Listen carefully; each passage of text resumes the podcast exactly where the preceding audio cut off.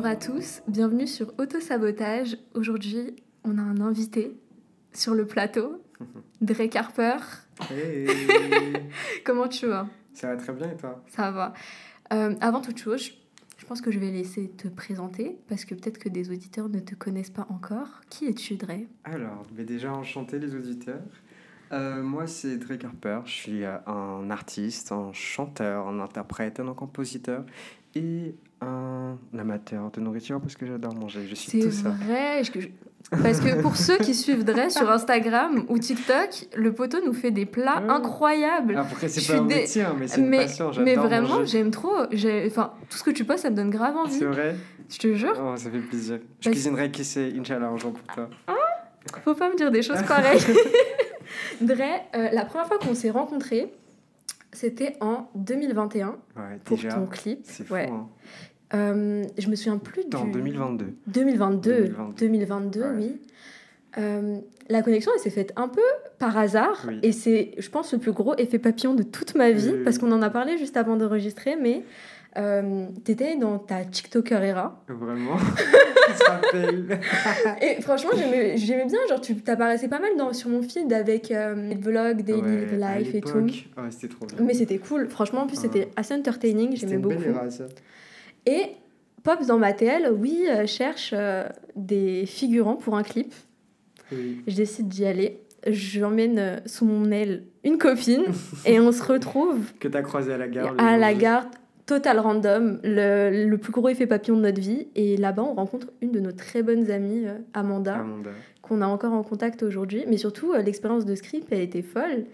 Et je sais qu'après, euh, j'avais commencé à écouter tes sons et Mhm. ça m'avait énormément touchée, genre ta Oh, musique. Et je sais pas comment toi tu la décrirais ta musique. Il y a quelque chose, tu sais, genre de très coloré. Parce que rien que le Mhm. clip, en réalité, peut-être je sais pas, peut-être une petite promo pour sur ce clip-là, même s'il date un peu. Mais euh, il y avait quelque chose, tu sais, de très colorful, même dans tes instructions pour comment on devait venir. C'est vrai. C'est vrai, je crois que j'ai toujours aimé les couleurs. Ouais. Mais je sais pas pourquoi. Genre, j'ai j'ai pas choisi. Je suis quelqu'un de très pop, très euh, genre en mode euh, rouge, orange, jaune, rose, violet. Ouais. Mais euh, après, à- je t'avoue, à une époque, j'avais peur que, euh, que j'aime les couleurs juste pour pouvoir cacher mon côté sombre. Mais, Ah ouais euh, mais pas du tout. c'est juste que j'aime beaucoup la couleur, mais je pense que c'est aussi parce que je trouve de la beauté dans tout. Et je trouve que c'est intéressant de rajouter de la couleur dans sa vie. Parce que généralement, ce qui est normalisé avec euh, le capitalisme ou l'era dans lequel on vit, même quand tu vas Mhm. travailler, c'est que tu dois porter quelque chose de neutre et pas montrer ta personnalité, pas, pas porter de bijoux et tout. Et moi, j'aime beaucoup le fait d'exprimer qui on est à travers des, de la couleur. Je trouve que c'est bien. Et même, en- genre, en hiver, là, je porte un pull euh, de couleur, il fait moche, mais j'aime bien, genre, en mode avoir ce côté euh, colorful. Et euh, après, comme je t'avais dit, j'avais peur que ce soit un côté négatif de moi où j'essaye de, cacher quelque chose. Mais pas du tout. J'aime juste, j'aime, juste la couleur. J'ai toujours trouvé intéressant parce que je me suis toujours demandé, mais qu'est-ce qui fait que j'aime la couleur et pas euh, juste les couleurs euh, Ouais. ternes Tu vois, je sais Ouais. pas qu'est-ce qui a Mais en fait? fait, faut oser parce que c'est. Je sais pas, surtout à Paris, t'as ce truc un peu où tout le monde est assez neutre, assez. Tu sais, il y a ce standard et tout, cette vrai. Et bah, ça déteint sur le paysage. C'est Genre, c'est vrai. ce truc où ça te démarque un peu. Je dois aussi revenir sur ta musique. Oui. Il y a un de tes sons qui, m'a, qui est toujours dans mes playlists d'ailleurs et Trop que j'aime beaucoup, c'est POV. Ah Money. oui. POV,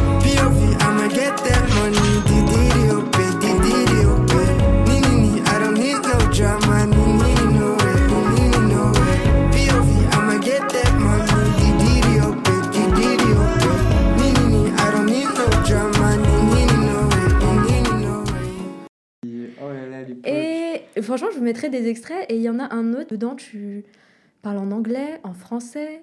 C'est le son d'amour Oui Ah. Et celui-là est incroyable Você disse que não me ama, deixa eu te ensinar a me amar.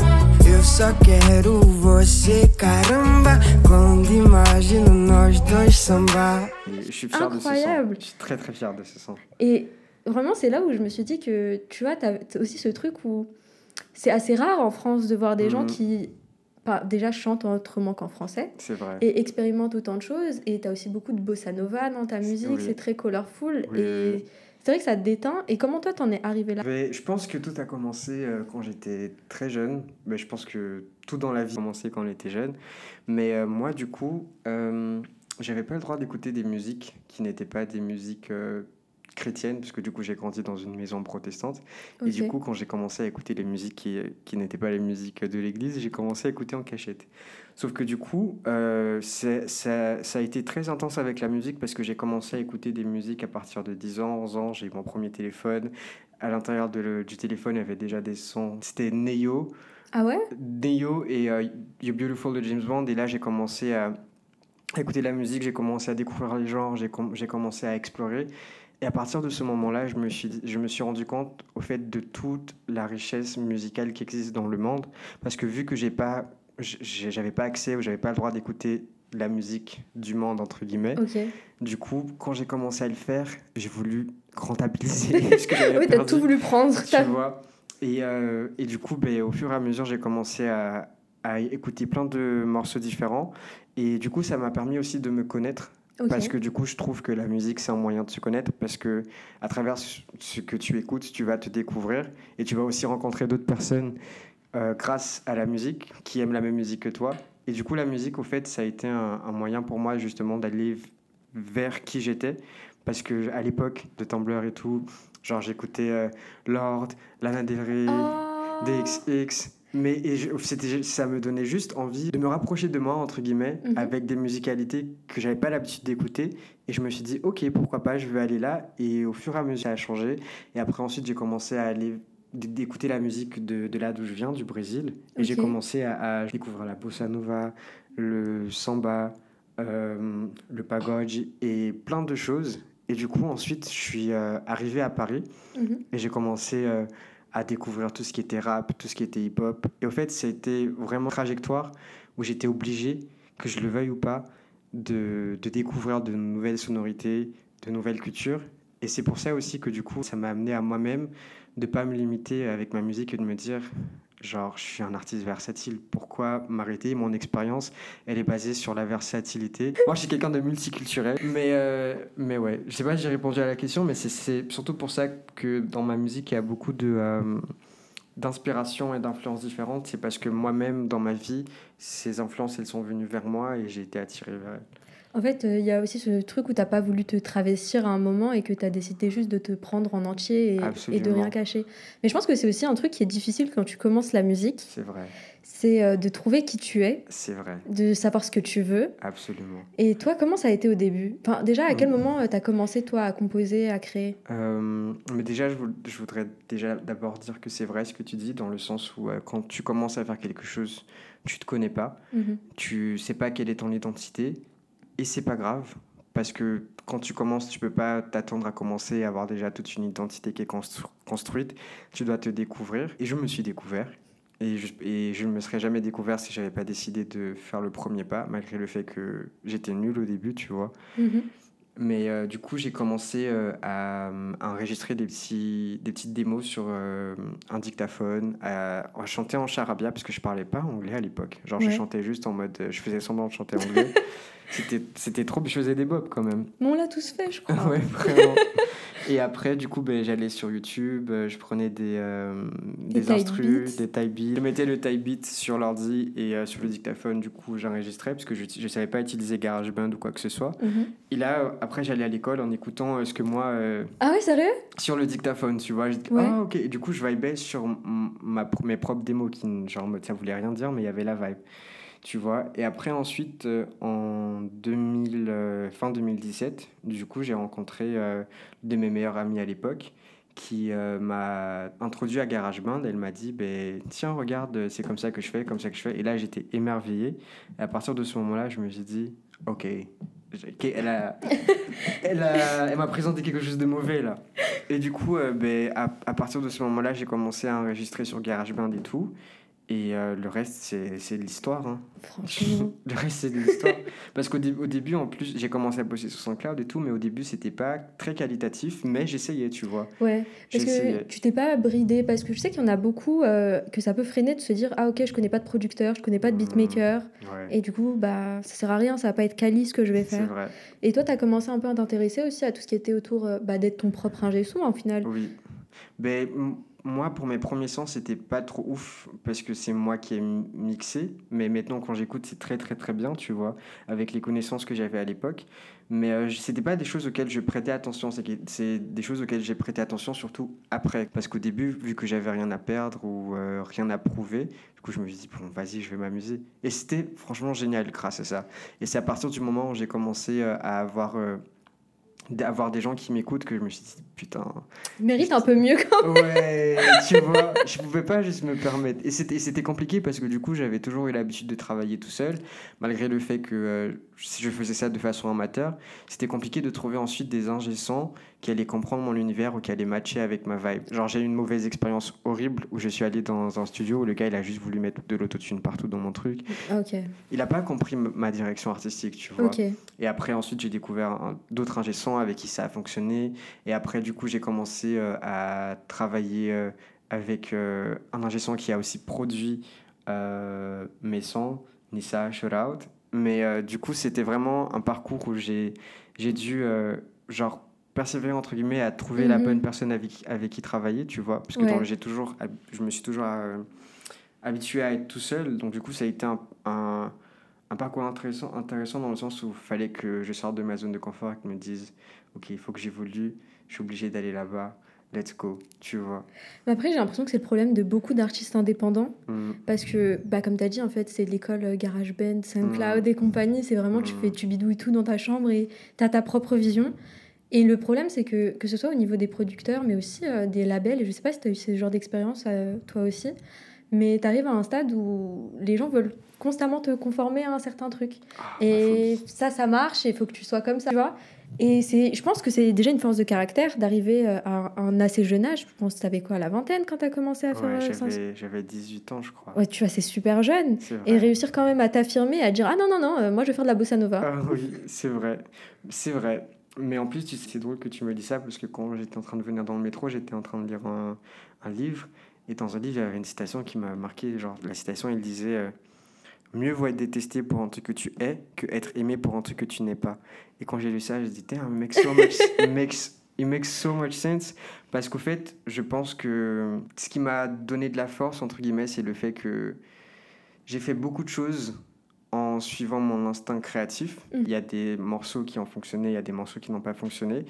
Mais je peux être en paix parce que j'ai tout fait en, en suivant ce que moi j'avais envie de faire, tu vois. Et ça, ça me rapporte de la paix maintenant parce que du coup, je sais que je suis là maintenant, aujourd'hui, à travers ma sincérité et pas à travers quelque chose d'autre. tu Ouais, vois. un masque que tu t'es créé ou quelque chose Exactement. comme ça. Donc là, je suis en paix. Et c'est ce qui, c'est ce qui me motive à, à continuer. C'est pas, c'est pas facile, mais je trouve que c'est important de faire les choses avec sincérité, et de pas vouloir faire les choses pour euh, être. euh, Accepter ou rentrer dans le moule. Mais ça, c'est difficile, surtout quand t'es très jeune. difficile. Parce que Ouais. au-delà de l'aspect créatif, je pense qu'à tous les niveaux, surtout quand tu es en pleine construction, puis on parlait un peu euh, des early 20s et Oui, tout, oui. et de tout ce que ça implique au niveau euh, bah, de qui tu es, qu'est-ce que Hmm, tu veux faire, comment tu vas aborder euh, ces problématiques-là. Et même, tu as aussi ce jugement un peu autour de l'entourage, ou peut-être, euh, tu sais, cette Mhm. pression sociale, parce qu'être artiste, c'est un choix qui est marginal, tu vois. Ah, c'est. Sortir un peu des rangs et avoir vrai. la foi en soi et continuer malgré tout, Ah, c'est ça reste hein. admirable, tu vois. Ah ben merci, ça fait plaisir. Et, mais toi, comment tu as réussi à un peu l'annoncer? Rien qu'à ta famille, en fait Parce que, comme tu as dit, tu étais dans une famille assez conservatrice. Ouais. Donc, comment ça Bah, s'est passé? Non, ma, ben, ma mère, elle a pas trop compris. Genre, en Ok. mode- parce qu'elle elle savait que je voulais faire de la musique, tu vois. Sauf que, parce qu'en en gros, ce qui s'était passé, c'est que j'avais été accepté à la Sorbonne et tout. Ok, et pour euh, faire ma quoi mère, elle- je, juste les langues, tu vois. Ma ouais, mère, elle était, elle était hyper fière et tout. J'ai dit, oh, mon fils, il va à la Sorbonne et tout. Sauf que du coup, j'avais commencé et tout. J'avais de très bonnes notes, hein, parce que bien sûr, le gars, il est intelligent. Mais du coup, j'avais de bonnes notes, mais j'étais pas heureux. Je devenais moche, je commençais à avoir de boutons. genre, mode, genre mon, mon mal-être, il se reflétait dans mon état physique. Et du coup, je me suis dit, mais c'est pas ce que j'ai envie de faire. Et là, je suis là vraiment par défaut Mhm. et ça résonne pas avec moi. Après, du coup, ben, j'avais j'ai appelé ma mère et j'ai dit Hum, j'ai besoin de réfléchir. Depuis que je suis arrivé à Paris, du lycée jusqu'à maintenant, je me suis jamais vraiment arrêté pour me poser. Et Là, et pour m'écouter. pas de recul, quoi. Voir, euh, exactement. Donc, du coup, j'ai- ma mère, elle a dit euh, Hum, et Ok, ça marche. Ben, tiens-moi au courant, fais attention à toi. Et, et je pense que dans tous les cas, que même si je voulais continuer à la fac, je pense que j'aurais dû quitter parce que du coup, j'habite tout seul à, à Paris. Il fallait Mhm. que je trouve un travail parce que c'est pas être étudiant qui va me permettre de manger, Ah, tu vois. Mais euh, du coup, euh, j'ai pris ces décisions-là et ensuite, euh, après avoir pris ces décisions-là, j'ai dû trouver un travail pour ensuite trouver un appartement, pour ensuite investir ben, dans mon ventre déjà pour manger. Là, la précarité étudiante, c'est important Ah, aussi d'en parler parce que. Non, c'est c'est grave. Mais, mais du coup, je pense que même si, même si j'avais envie de continuer à faire les études, je pense qu'à ce moment-là, j'aurais dû arrêter pour des moyens économiques, tu Mm. vois. Mais c'était pas pour, les, pour des raisons économiques, c'était pour des raisons artistiques que j'ai quitté, tu vois. Mais- Et, et je suis content. Genre, je suis content d'avoir pris ces décisions. Mais tu vois, c'est comme ce qu'on disait un peu tout à l'heure, c'est qu'il n'y a rien qui arrive par hasard. Oui, c'est vrai. Il y a vraiment rien qui arrive par hasard parce que, je sais pas, en ce moment, je suis très dans ma vibe spirituelle et tout. Euh, Et je crois trop au fait que, au-delà de la destinée, mais il y a rien qui t'arrive par hasard. Même Ah, les pires merdes, c'est qu'il y a un autre chemin qui Oui. doit t'arriver. Et ce truc-là, et je pense que prendre avec euh, plus de philosophie et du recul et juste se dire que, ok, chill, Hmm. si c'est pas ma voie, il y en aura une autre. C'est quoi pour toi le temps fort de ta carrière actuellement? C'est quoi le moment en tant qu'artiste où tu as été le plus fier de toi? Euh, Il y en a tellement. Il y en a tellement. Mais je pense que hum, cumulation de plein de personnes qui viennent de me dire que ma musique les a touchés ou que ça les a permis de passer par un moment compliqué, tu vois, c'est Ouais. c'est c'est un temps fort. Une personne, deux personnes, trois personnes, juste, déjà juste le fait qu'une personne prenne le temps pour euh, écouter ma musique, ça me fait énormément plaisir. Donc ça déjà c'était l'un de mes premiers temps forts parce que avec toute mon humilité, j'étais j'étais très très content de voir l'impact que ça l'impact que ça pouvait avoir, tu vois. Et je pense qu'il y a un deuxième temps fort et mon temps fort il est maintenant et c'est pas Mhm. c'est pas euh, à cause de quelque chose qui s'est passé ou d'un événement ou d'un accomplissement, mais plus à- grâce à ma réalisation actuelle de ce qui me rend heureux entre guillemets. Mhm. Euh, c'est un temps fort. Pourquoi? Parce que du coup, je réalise que maintenant, ben, il y a des choses, comme je t'ai dit tout à l'heure, qui sont pas si importantes que ça. Genre, en Ouais. mode, je veux quand même avoir du succès, je veux quand même euh, gagner ma vie, je veux quand même réaliser mes rêves. Mais aujourd'hui, je, je, je vois l'importance, autant qu'artiste, de l'importance de, de choses simples, comme prendre soin de soi, son entourage, sa santé mentale, sa famille. C'est des points importants, ça aussi, parce qu'on a tendance à l'oublier. hein. Absolument. Et quand moi, moi, quand j'ai commencé, euh, ma carrière, je pensais trop que ça allait être qu'être connu, qu'être un artiste, ça allait me rendre heureux. Ouais. Et aujourd'hui, je me rends compte que c'est pas le fait d'être connu ou le fait d'avoir la fame qui va changer ma valeur ou qui je suis. Et ça, c'est mon temps fort parce que je pensais que ça aurait été le cas. Parce qu'avec, je pense que mon passé de manque de confiance en moi, avec ma recherche de validation, avec euh, mon envie d'être vu et apprécié, Mhm. je recherchais une certaine euh, reconnaissance et validation à travers le succès qui n'était pas sans. Et ben, grâce à tout ce parcours et grâce à plein de choses, maintenant je me rends compte que c'est pas ça qui va me rendre heureux. Parce que il y a des artistes, tu es un artiste, tu as ton succès, tu sais pas pendant combien de temps ça dure, tu sais c'est pas ça qui fait ton identité. C'est ça. Donc du coup, c'est ça qui me c'est ça mon point fort et je sais que c'est ce qui va me permettre de mieux digérer et de mieux faire face à un succès ou à une fame plus tard dans, dans le futur et pas me laisser manger par ça, tu vois. Mais c'est ça, c'est parce qu'en fait, on, on oublie souvent de chérir le chemin. Mhm. Et je trouve que c'est une notion qui est super importante. Et franchement, ça peut un peu percher dit comme ça, hein, mais Oui. c'est que souvent, comme tu as dit, mais ça peut être dans tout dans la vie, c'est que tu as Mm. l'impression que tu as une route tracée et toi, la fin de ta route, c'était être célèbre ou être reconnu par mon art. ça. Et en fait, tu oublies tous les moments, tout ce que tu as traversé Mm. pour en arriver là. Et même Mhm. te dire que cette destination finale, au final, est-ce que elle va, comme tu l'as très bien dit, m'apporter tout ce que je pensais que je Mhm. projetais dessus Le bonheur, la satisfaction Mhm. Pas sûr. Pas sûr. Et tu te- Ouais, pas parce, sûr. que, parce que c'est ça, mais je pense que c'est surtout un piège que tu te, que tu te mets Ça tout seul. Parce Mm. que, en fait, c'est que tu donnes tellement d'importance aux autres par rapport à ta perception de toi-même que tu t'effaces littéralement.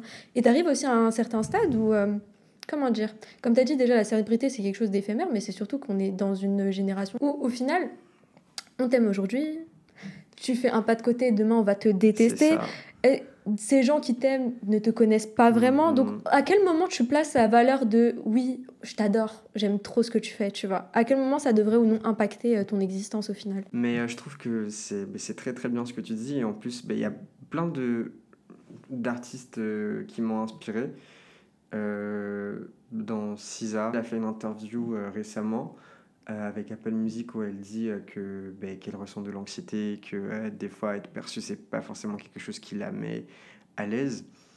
Et c'est pas parce que tu seras célèbre ou connu que tu es moins humain qu'une autre personne. Mhm. Genre, en mode, t'as des peurs, t'as des insécurités. C'est pas parce que tu as, genre, je sais pas, 20 millions d'écoutes euh, que tu ressens pas de l'anxiété. Donc, du coup, c'est maintenant que tu dois prendre so- soin de toi. Et C'est pas ça. te dire, euh, ah, je vais, genre, je vais tout faire pour avoir du succès. Et quand je l'ai, je vais prendre soin de moi. Comme ça, c'est, tu peux pas. Mais c'est pas une fin en soi. Et au-delà de ça, c'est qu'on a aussi tendance à déshumaniser beaucoup ces artistes-là. Et t'as ce truc où c'est, ça devient presque des surhommes, Ouais, tu vois. c'est vrai.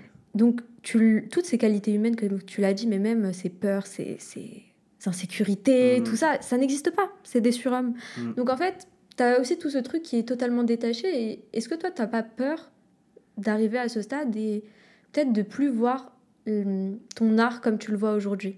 Dans le sens où tu es tellement déconnecté d'une certaine réalité, tu es tellement un peu plus éloigné de ton public, même si, euh, comme tu l'as dit, voilà, c'est pas non plus, t'es pas arrivé au niveau que tu aimerais atteindre. Mhm.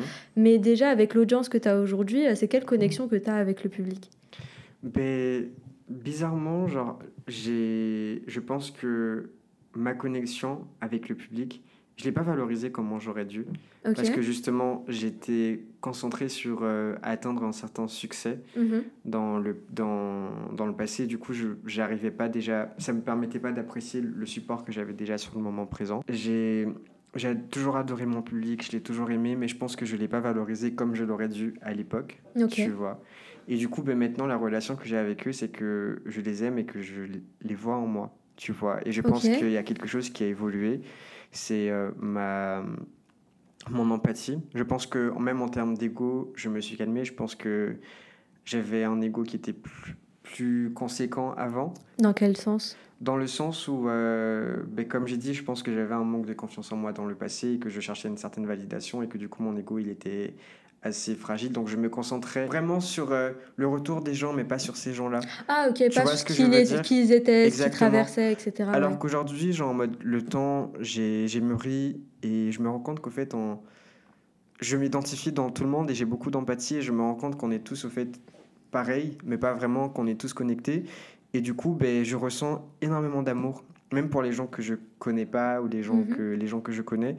Je, je me vois dans tout le monde maintenant, tu vois. Mm. Donc, euh, c'est ce qui, c'est ce qui m'a permis de, de maintenant aujourd'hui me dire que plus tard, avec ma fanbase, quand elle grandira, je, donne, et je la donne déjà maintenant, mais je donnerai énormément d'amour et je et j'enverrai un message d'amour parce que je sais, je sais que c'est compliqué d'être humain. D'être, je sais que c'est compliqué d'avoir ses insécurités, d'être Mhm. je sais que c'est compliqué de grandir dans, euh, dans ce siècle ou dans cette génération il y a tellement de choses qui vont à l'encontre de ton, bonheur, que ce soit le, le fait de se comparer, les réseaux sociaux, l'hyperactivité, le fait d'avoir du mal de se concentrer avec les téléphones, l'autosabotage. Mhm. Et je sais que, genre, en mode que chaque personne a son combat. Et grâce à ça, du coup, ben, le fait de prendre en compte qu'on est presque tous pareils, du coup, ça me permet maintenant de valoriser vraiment encore plus les gens qui m'écoutent et pas me dire que ah, c'est que des chiffres. C'est ça. Ouais, bah, c'est ce truc aussi, comme on parlait, bah, d'humaniser les gens et de se rendre compte bah, de leur complexité. Mais c'est aussi, euh, je trouve ça super intéressant ce que tu as dit, dans le sens où, euh, tu vois, la musique en soi, vu que toi aussi dans tes textes, tu parles quand même pas mal de choses qui te, qui te touchent, Mm. et te dire que des gens peuvent relate à des choses aussi intimes, Hmm. c'est ça aussi euh, la victoire. C'est vrai, mais c'est mon but avec mes prochains projets musicaux. Sérieux Et c'est ce que je, c'est ce que je souhaite faire et c'est l'impact que j'ai envie d'avoir dans la culture.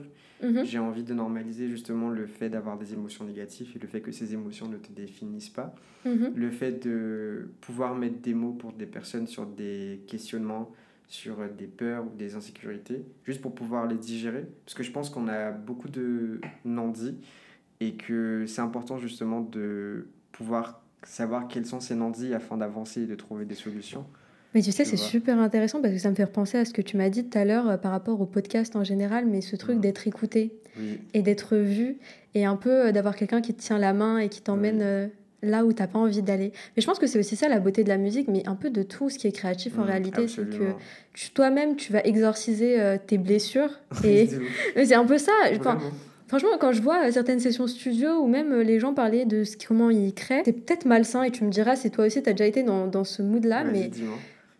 En mode je ne peux écrire que quand je suis triste. Je ne peux écrire que quand je suis mal parce que, euh, que j'aille au plus profond de moi-même. Oui, oui, Et tout ce que j'ai besoin de sortir, faut que je le sorte maintenant. Ah, faut nettoyer. Bah oui, c'est ça. Euh, oui, mais en fait, après, est-ce que, je sais pas pour toi du coup, mais je sais que certains artistes hein, ensuite s'enferment dans Oui. ce cercle en pensant que la créativité, elle va arriver uniquement si jamais ils sont dans un état de mal-être Ouais. total. Moi, c'est abs- moi je, je, je connais des artistes qui sont comme ça, mais moi, je suis pas comme ça. Ah ok. Mais, euh, je, mais après, c'est vrai que moi, quand je suis dans le mal, ouh, papa, faut que j'aille faut que j'aille loin, faut que j'aille bien au fond. Mais euh, j'arrive à écrire quand je suis heureux, et c'est ça que je trouve bien.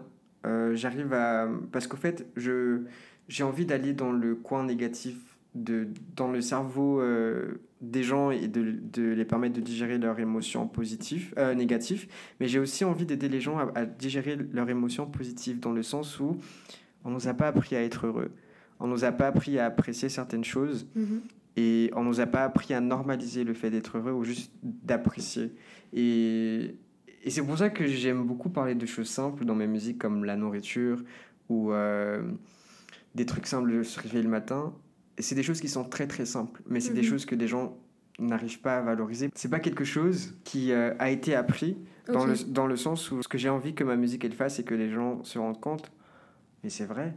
J'apprécie cette chose-là. Mhm. Mais en- et, ça me, et le fait d'apprécier cette chose-là, ça me rend encore plus heureux. Je m'apprécie. Et ça, ça me donne du bonheur. Et c'est pas quelque chose que les gens, ils ont un réflexe, tu vois. C'est sûr, mais je trouve que surtout, euh, bon, ça fait très boomer dit comme ça. hein. Mais parce que tu as parlé un peu de Tumblr euh, tout à l'heure et j'ai Ouais. envie de ressauter Ah, dessus. let's go, let's go, girl. Parce que tu vois, cette era-là, c'est un peu mm, pour ceux qui n'ont pas connu Tumblr. C'était un peu un, un réseau social où les gens avaient un peu un, un petit blog. C'était un peu un. C'est- C'était en mode sad and cute era. Voilà, c'est ça. Genre, Parce que ça- vraiment, quand tu m'as parlé, je vais, je vais être honnête, quand tu m'as parlé du fait que t'écoutais Lord, etc., j'étais un peu la mode, Hmm, that's sad. That's, and that's why I'm happy today. Euh, Tu sais, c'est parce que j'ai écouté des choses tristes que maintenant je peux me permettre d'être heureux. Justement, ce que je voulais te dire, c'est que j'ai l'impression que ça a conditionné toute une génération, un Oui. peu ce truc euh, sad and cute, mais au-delà de ça, euh, bercé, biberonné à skins, euh, Ouais. ce genre de choses. Non, mais je trouve. toxique à une Mais, période, mais, mais c'est ça, et il y avait une glorification un peu de maladie mentale Ah, et non. de, du mal-être.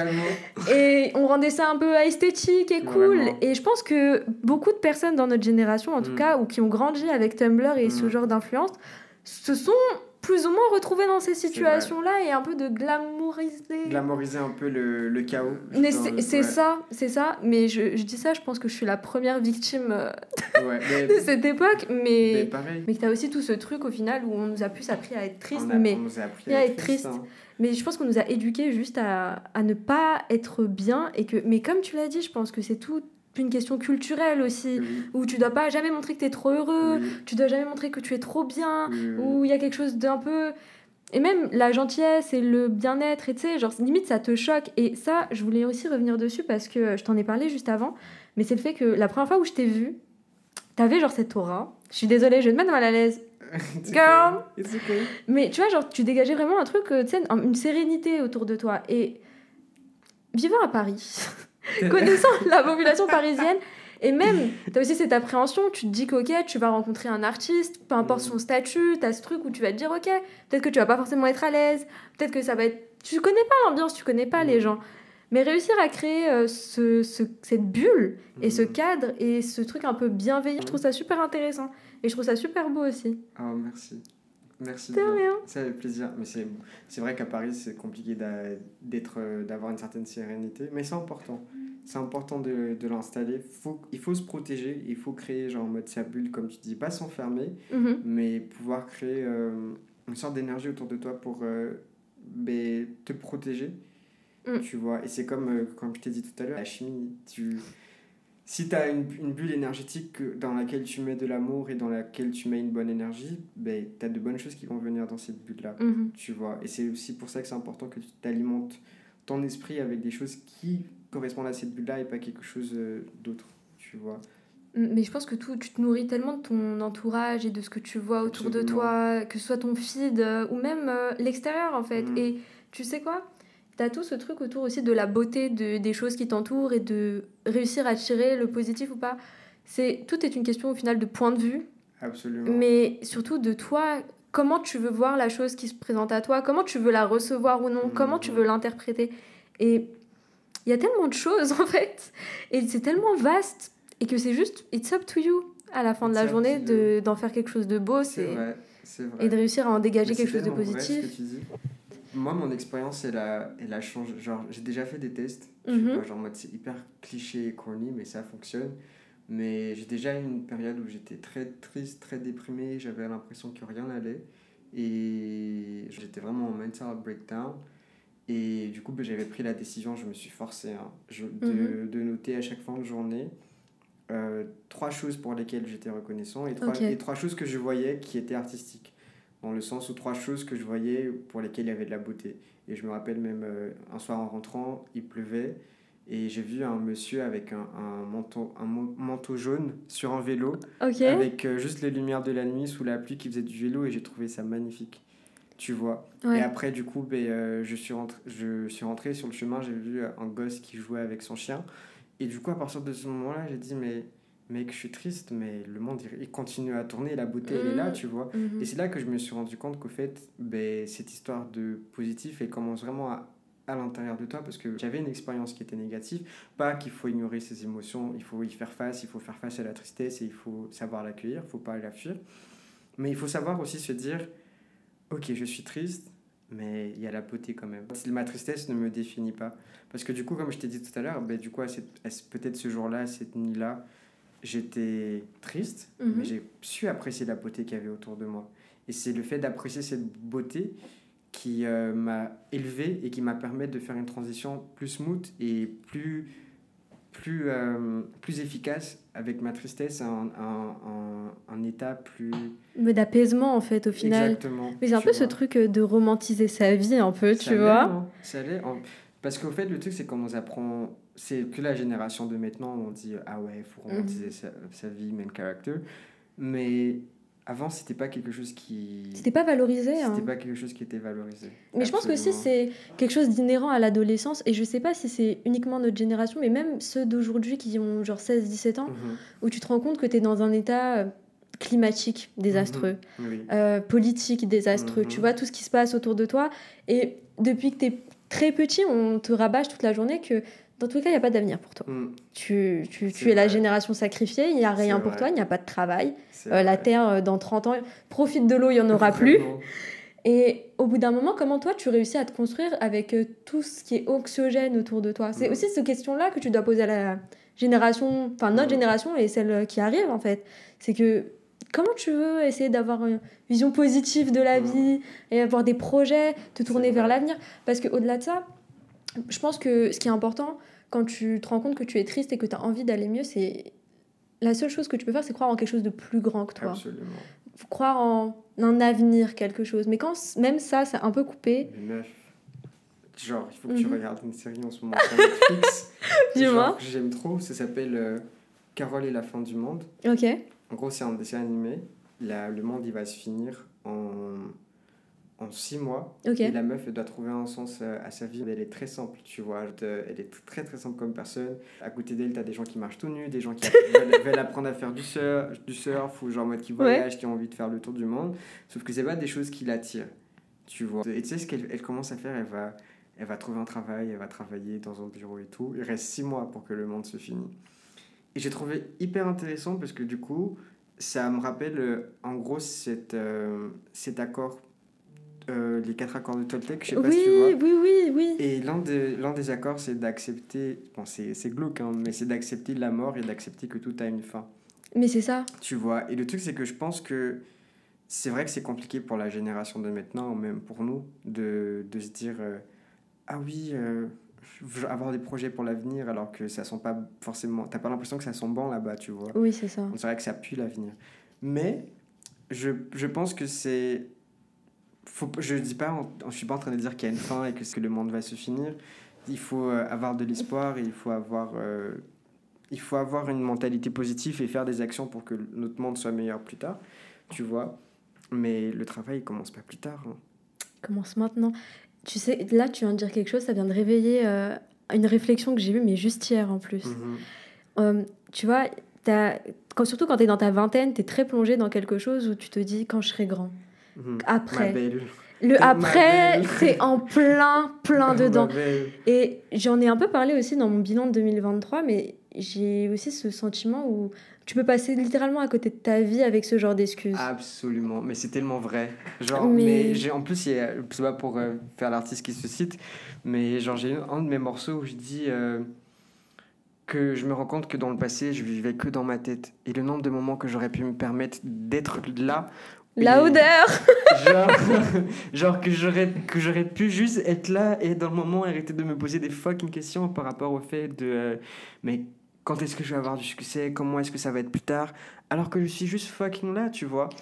Et le truc c'est qu'il y a un truc en ce moment que je me que je me dis et qu'il faut que je me répète et que j'oublie pas c'est que mon présent maintenant c'est ce qui va impacter mon futur. Le futur il va venir mais là je suis là et du coup c'est et c'est important Mm. parce que du coup c'est comme ce que je t'avais dit tout à l'heure on a l'impression de ce qui va nous apporter du bonheur c'est là c'est là-bas dans le futur ma belle c'est ici tu vois ce que je veux dire? Mais c'est ça. C'est qu'en fait, c'est comme un mirage, tu vois, le futur. absolument Et t'as vraiment ce truc où, de toute façon, il y aura tout ce qui est beau, tout ce qui, est, tout ce qui m'attend, tout ce que je dois recevoir, etc. Mais si tu le travailles pas dès aujourd'hui, Mhm. si dès aujourd'hui tu fais pas les actions, Mhm. les causes pour que ça arrive, absolument ma belle, le futur sera tout aussi triste, quoi. Mathématiques, c'est les mathématiques. Mais vraiment. mode- Mais c'est important que les gens se rendent ça le plus tôt possible parce que moi j'ai pris du temps. Déjà, je suis chanceux d'a- d'avoir euh, d'être encore dans, dans la vingtaine et de me rendre compte de ça. Et c'est surtout que, en fait, c'est se rendre compte qu'il n'y a aucune autre place que celle où tu es actuellement. Aucune.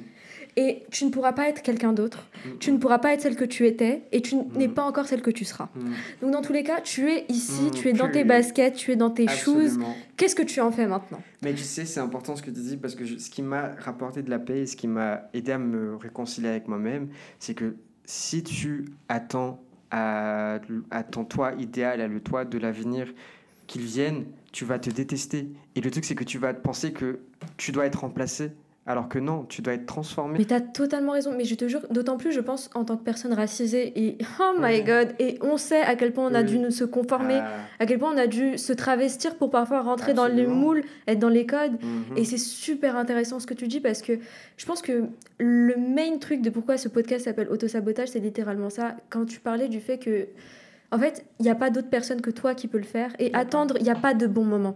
Et ça, c'est quelque chose que je me suis souvent répété, et je me suis souvent menti à moi-même, c'est de me dire que là, tout n'est pas aligné, rien ne Mhm. sera jamais aligné. Absolument. Dans ta vie, rien ne sera à 100%. Il faut que tu Mhm. acceptes le chaos.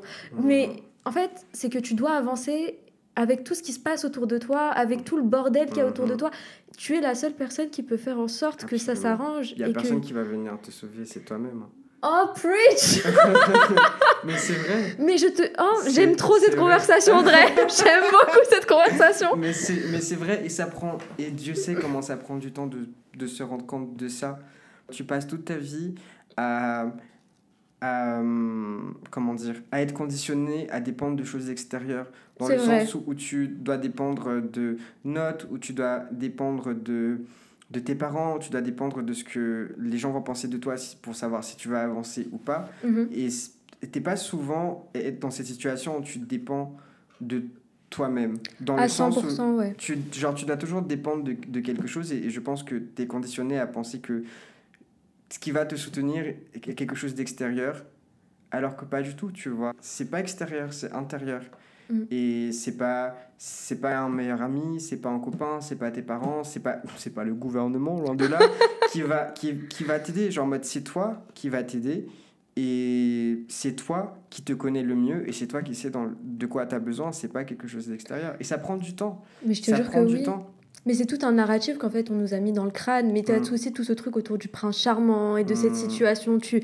où quelqu'un va t'extirper de ton Oui. quotidien. Tu veux parler de spiritualité ou Mais oui Mais attends, parce que en fait, je suis en train d'écouter un truc en ce moment sur, Ouais. le- sur YouTube, Mhm.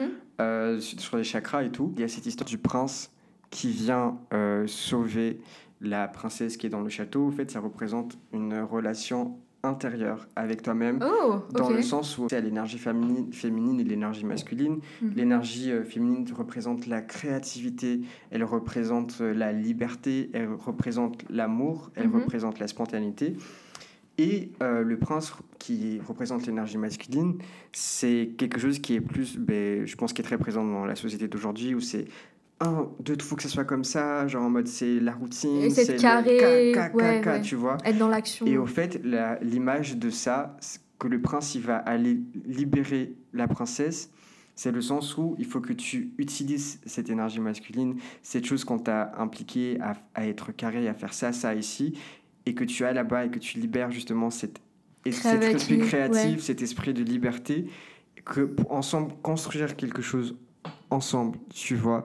Donc le truc c'est que ce prince et la princesse, c'est la même personne, dans le sens c'est toi même qui dois aller sauver la princesse. Tu es ton prince charmant et tu es la princesse. Tu vois ce que je veux Oh, dire mais, mais tu es la seule personne qui peut te sauver Exa- en réalité. Exactement. Ça fait déjà 50 minutes qu'on parle. Mais non. Oh my god, mais c'était super intéressant. Parce que là, je te jure, j'en ressors grandi de cette conversation. Je suis très vrai, sérieuse parce euh, que ça m'a permis vraiment genre de poser des mots sur tout un tas d'émotions que j'avais Oui. depuis un moment et que j'avais énormément de mal à verbaliser et surtout que je réalisais Now même en fait. Mais eh, c'est thérapeutique, je vous jure.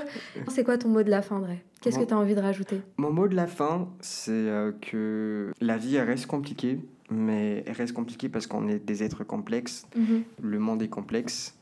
Mais c'est pas ça qui va nous empêcher d'être heureux. C'est pas ça qui va nous empêcher d'évoluer. C'est pas ça qui va nous empêcher d'aimer les gens autour de nous et de nous aimer. C'est pas ça qui va nous empêcher de respecter l'autrui et de se respecter soi-même.